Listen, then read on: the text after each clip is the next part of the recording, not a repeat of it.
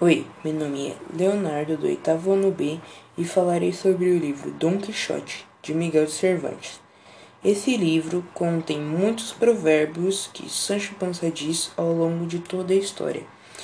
E bem, o primeiro provérbio está na página 28 e fala: Bem, o melhor menino enfesado que um menino gripado, pois o menino gripado transmite essa doença. Já o menino enfesado não, fica é, exclusivo para ele. O segundo provérbio é: O pobre vive da esperança.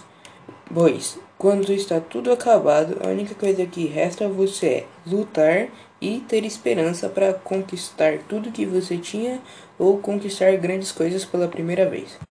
O terceiro provérbio é da página 34 e diz: quem cavalga um tigre tem medo de desmontar, pois se você cai do tigre ou ele te desmonta, ele tem grandes chances de te atacar. Então, significa que o feitiço viraria contra o feiticeiro.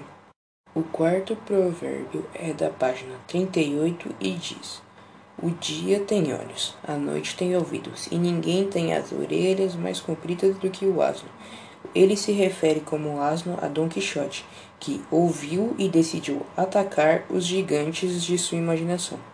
E o quinto e último provérbio é na página 46 e diz: Melhor uma mentira que cura do que uma verdade que fere, pois uma mentira às vezes não faz tão ruim como jogar na cara de alguém alguma coisa que ela não precisa ouvir, que pode ser guardada exclusivamente para você.